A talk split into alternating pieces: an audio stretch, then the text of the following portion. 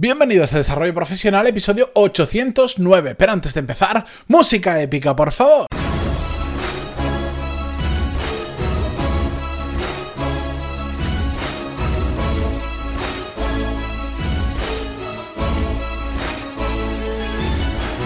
Muy buenos días a todos y bienvenidos una nueva semana. Yo soy Matías Pantaloni y esto es Desarrollo Profesional, el podcast donde hablamos sobre todas las técnicas, habilidades, estrategias y trucos necesarios para mejorar cada día en nuestro trabajo. Primero de todo, una pequeña anotación. Tal como me comentó un oyente del podcast, apenas había pasado una hora que había publicado el episodio del viernes. Eh, sí, me equivoqué, dije episodio 308 cuando era episodio 808. A veces, bueno, son estas cosas que ocurren eh, y no pasa nada. Un pequeño desliz, mm, al 308 ya se me queda demasiado lejos, pero bueno, de todas formas, gracias a Arnau, que es quien me escribió y me lo comentó. Vamos con el tema de hoy. Eh, hoy vamos a hablar sobre una habilidad que yo no sé si decir que está infravalorada o mejor dicho que está infratrabajada o ambas cosas a la vez, que es lo que me parece que pasa. Y es que hoy vamos a hablar sobre la importancia de la gestión de las emociones a nivel profesional, es decir, cómo nos afectan a nivel profesional. Las emociones eh, están ahí para cualquier cosa en nuestra vida, son nuestra acompañante, nos guste o no nos guste, siempre o, somos un robot, que espero que no, o vamos a tener emociones. La cuestión es que el otro día me enviaba eh, un oyente, me contaba su caso y me preguntaba sobre los picos y valles que todos tenemos, es decir, eh, picos emocionales y valles emocionales, esos días en los que te sientes que estás absolutamente a tope, que puedes con todo, que te vienes arriba y igual al día siguiente o incluso en el mismo día mm, vas al lado contrario, a un valle de emociones, es decir, que te parece que no avanzas, que estás mal, que no sabes qué hacer, que, que todo es una mierda, lo típico que se pasa de vez en cuando por nuestra cabeza. La realidad de que, eh, porque él me lo preguntaba como diciendo, ¿cómo puedo eliminar esa fluctuación? Eh, la realidad es que eso existe, es inevitable, no lo podemos, no podemos decir que no exista, porque si no significaría que no tenemos emociones. Otra cosa muy diferente es que aprendamos a gestionarlas o que aprendamos sobre todo digamos a reducir que los picos no sean tan picos que los valles no sean tan valles es decir sentir esas emociones. Es normal que pasa algo, nos sentamos bien, pasa algo malo, nos sentamos mal, no pasa nada. Otra cosa es que dejemos que eso se convierta en un extremo y también que permitamos que eso afecte en nuestro día a día y en nuestra vida profesional. Todo esto eh, tiene un nombre, se llama la montaña rusa de las emociones. De hecho, ya hablamos en un episodio del podcast sobre ello, y en general sobre las emociones, aunque el episodio no haya ido directamente orientado a este tema, hemos hablado un montón de veces. ¿Por qué? Porque las emociones no acaban en, este, en esta montaña rusa, en los picos y en esos valles que hablábamos, sino que... Em, afectan prácticamente a cualquier cosa que hagamos a lo largo del día en nuestro trabajo. Y es muy importante saber controlar todas estas emociones porque al final es una habilidad transversal. ¿Qué significa? También hemos hablado sobre habilidades transversales, que no la vamos a llevar a cualquier trabajo. A más capacidad tengamos de gestionar nuestras emociones, de controlarlas y de, de entender cómo nos afectan, mejor para nosotros, pero nos sirve dediquemos a lo, a lo que nos dediquemos. Evidentemente hay situaciones en las que hacen más... Em, más huella, el, control de las emociones nos puede ayudar más, porque igual, pues justo estamos en una situación donde tenemos un jefe o unos compañeros complicados que hace que mm, determinadas emociones afloren, o estamos viviendo situaciones de mucho estrés, etcétera, etcétera. Pero en general, en cualquier trabajo, una buena gestión de las emociones, desarrollar esa habilidad, nos va a venir muy, pero que muy bien. Y como os decía antes, no solo acaba en esta montaña rusa, sino que tenemos que ver que a lo largo de nuestro día a día eh, hay un montón de situaciones que pueden generar que... Eh, llevemos al extremo estas emociones, que es cuando nos damos cuenta de que existen realmente, que es cuando realmente nos empiezan a afectar. Por ejemplo, cuando eres un empleado que no tienes una persona a tu cargo, bueno, puedes sufrir estos picos y estos valles. Tienes que aguantar la presión de un jefe o aguantar la presión de unos plazos determinados o también en ocasiones de un cliente que te presiona mucho, con razón o sin razón, pero te presiona mucho. O, por ejemplo, también a veces pues tenemos que saber encajar las broncas. Sucede muchas ocasiones no van a tener razón y nos cae pues lo típico, que por cualquier cosa nos cae una bronca que no nos toca, porque nuestro jefe estaba de mal humor, no es su día, porque mm, nos tira la responsabilidad a nosotros cuando no la tenemos, por lo que sea.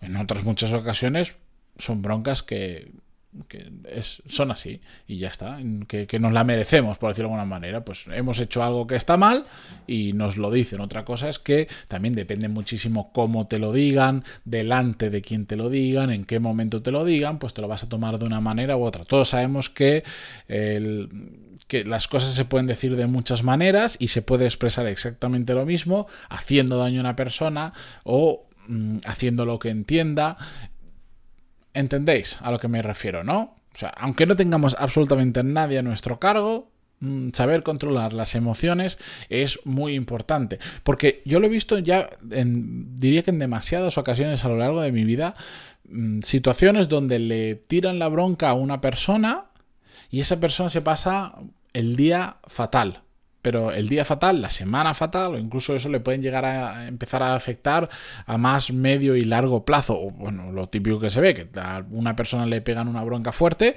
y después literalmente va llorando por los pasillos.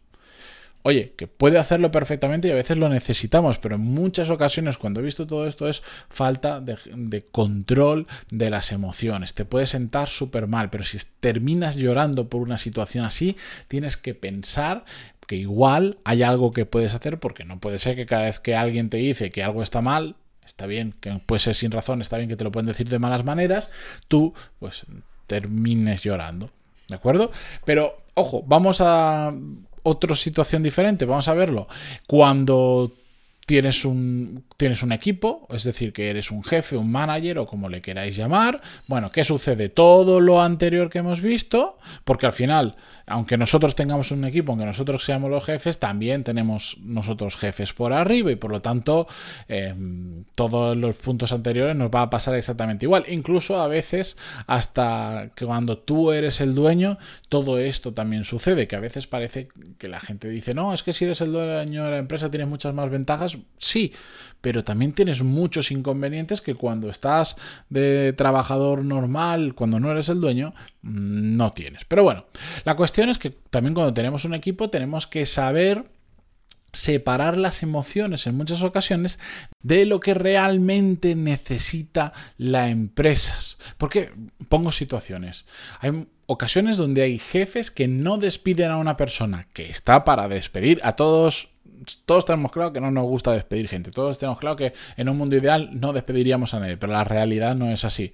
Pues hay muchos jefes que no despiden a una persona que sabe que tienen que despedir. ¿Por qué? Simplemente porque no se atreven, porque les da miedo afrontar la situación, porque en otras ocasiones em, tenemos una relación cercana con esa persona que vamos a despedir, no necesariamente que sea nuestro amigo o un familiar, sino que pues, pues, pues igual es una, yo lo he visto, eh, es una persona fantástica, muy buena persona, em, te, apetece tenerlo de compañero porque el tiempo pasa más rápido, todo muy bien, genial, pero bueno, si no cumple su trabajo, pues pues hay que, hay que despedirle. o, a veces ya el peor de los casos es cuando encima es muy buen profesional, hace muy bien su trabajo, pero la situación de la empresa económica no permite mantener a esa persona y por lo tanto hace falta eh, sacarla de la ecuación.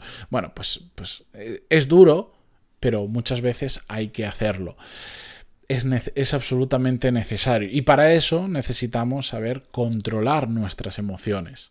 Y esto es simplemente un momento. En otras ocasiones, pues el jefe que no solo no despide, sino que además no se atreve a echar una bronca porque entonces se va a casa con, con una mala sensación. ¿Me entendéis? Esto no puede ocurrir. El problema que hay habitualmente es que asociamos el control de las emociones solo a lo personal. Siempre que se habla de inteligencia emocional, etcétera, etcétera, no sé por qué se asocia mucho a nosotros como persona, pero no se lleva al ámbito profesional en muchas ocasiones y a veces también pues se asocia a lo, que yo digo, a lo chupi guay, happy flower y todo eso.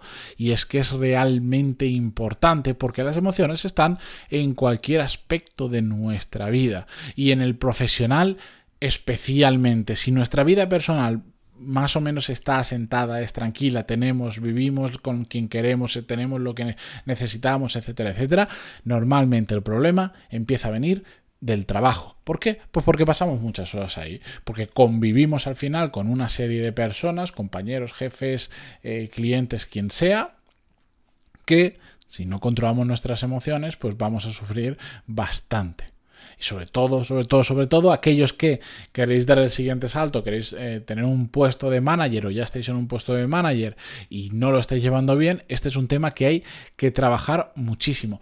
Y el trabajo, la gestión de las emociones pasa en gran medida no por el siguiente libro, no por el siguiente vídeo eh, de estos que te emocionan y te ponen las piernas, no, pasa por la autoconciencia, el conocernos, el darnos cuenta de qué está sucediendo, por qué nos estamos sintiendo así y cómo nos está afectando en nuestro día a día, para empezar a ponerle problema.